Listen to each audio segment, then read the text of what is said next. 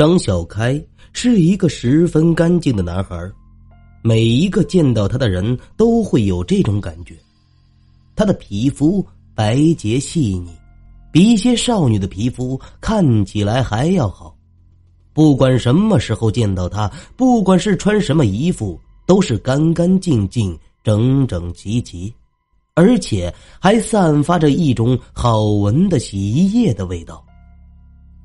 小开的学习成绩十分的优异，又是一名体育健将。刚刚步入成年人的行列，就拥有一米八几的魁梧身材。每次在篮球场上持平拼搏的时候，都会引来一众小女生的围观和呐喊。有些人甚至为了看他一眼，情愿逃课或者千里迢迢转校来到这所并不是很出名的学校上学。小开不仅看起来给人一种十分清爽干净的感觉，就连平时的一言一行以及他的人品都是干干净净的。这样优秀的男生一般都会有很多女生喜爱，但是从来没有传出他和任何一个女生有什么绯闻。他就像是一朵生活在百花丛中的君子莲花一样。出淤泥而不染，如此优秀的张小开，在那个春心萌动的年纪，依旧忍不住内心的激情荡漾，和一名叫做邱雨欣的女生走到了一起。和张小开一样，邱雨欣则是校园里一众男生心中的女神。两个人走到一起，虽然引起了好多人的羡慕、嫉妒、恨。但是在他们心中，依旧有一个共同的想法，那就是只有他们两个在一起才是最般配的。一开始，雨欣也十分喜欢这个干净优秀的男生，可是随着两人的关系越来越好，接触越来越深了，了解越来越多，雨欣开始对小开的一些行为感到反感。特别是小 K 拥有十分严重的洁癖症，这一点最让雨欣难以忍受。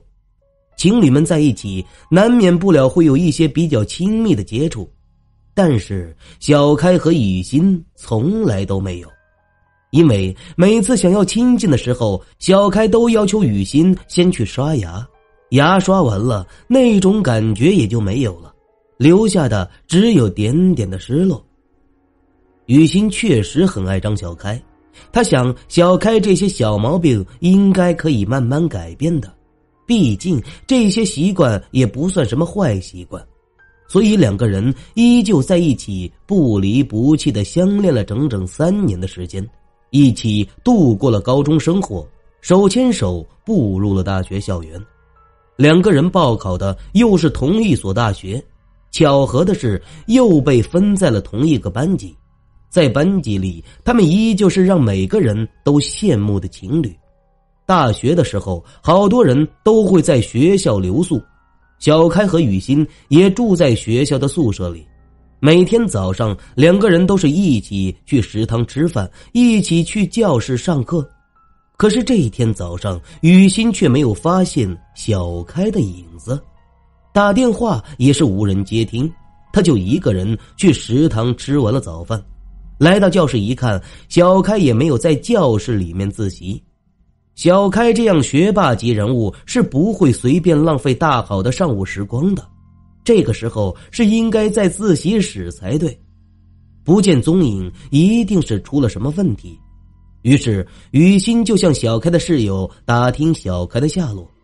室友告诉雨欣，小开昨天晚上突然就请假回家了。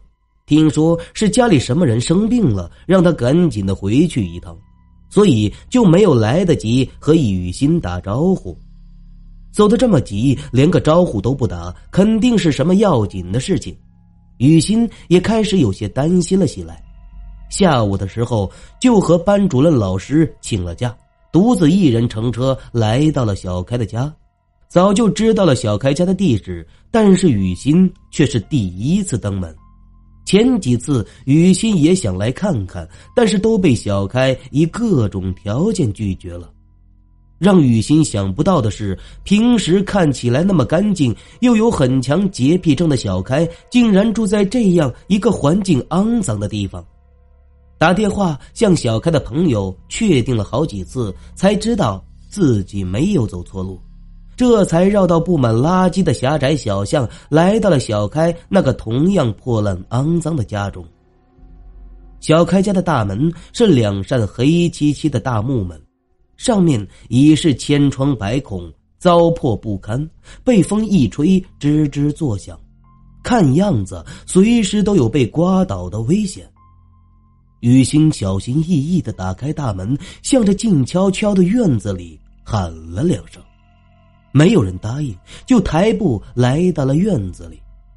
院子里面收拾的还算干净，是那种很有年代感的院子。石头搭建的围墙上面抹着黄土泥，三间破旧的瓦房，窗户还是那种木头做的小格子，然后糊上大白纸的那种。小开，你在家吗？隐约听到昏暗的屋子里面有动静，雨欣又对着里面喊了一声，接着就传来一阵慌乱的脚步声，好像有人急匆匆的从里面走了出来。从屋子里面出来的不是别人，正是张小开，但是和平时见到的那个张小开是不一样的。现在的张小开全身上下脏兮兮的，衣服上还沾着看起来有些粘稠、不知名的黄色液体，用有些意外的眼神看着雨欣，问道：“雨欣，你怎么来了？我听说你家里有人病了，我担心你就请假出来看看，怎么样？”你的家人没事了吧？哦，小开应了一声，说道：“没事了，你先在外面等我一下，我马上就好。”说完，小开将雨欣自己留在了院子里，转身又回到了屋子里。雨欣很好奇，小开在屋子里做什么，怎么会整得一身脏，所以他也跟在小开的身后走进了屋子里面。雨欣看到小开走进靠西边的屋子里，屋里面很乱，隔着很远就能闻到一股腐烂的臭味，闻起来让人作呕。再看屋子里面的火炕上面躺着一个人，屋子里面的温度并不低，比外面要高很多。因为雨欣刚刚进来就立刻香汗淋漓，但是炕上的那个人却捂着厚厚的被子。就连头的四周都用厚厚的毛毯包裹着。只见小开此时也坐在炕上，一旁放着一个脸盆，里面不知放的是什么东西，正在用毛巾擦拭着躺在被子里面的那个人。见到雨欣正在看着自己的小开，马上停止了手中的动作，将雨欣叫到了房间外面。不等雨欣问，就主动回答道。既然你已经看到了，我也就不瞒你了。炕上躺着的是我的妈妈，已经生病好多年了。这种病非常的奇怪，他的全身已经开始腐烂，只能依靠这些特殊的消毒液进行维持。请你替我保守这个秘密好不好？等我读完了大学，就可以找一份好工作，到时候就可以赚到足够多的钱给我妈妈治病了。雨欣被小开的一番话说的很是感动，对小开发誓说绝对会帮小开保守秘密的，而且还会帮着小开一起努力赚钱，为小开的妈妈治病。小开十分感动的将雨欣抱在了怀中，不停的说着谢谢，同时偷偷的将一把水果刀重新的藏回了袖子里。其实炕上躺着的。根本就不是小开的妈妈，而是小开曾经喜欢的一个女孩。杀了女孩之后，小开就将女孩的尸体藏在了老屋中。如果雨欣识破了这个秘密，那么小开也会毫不留情的将雨欣杀死。当然，若是那样，老屋的炕上或许又会多一具尸体。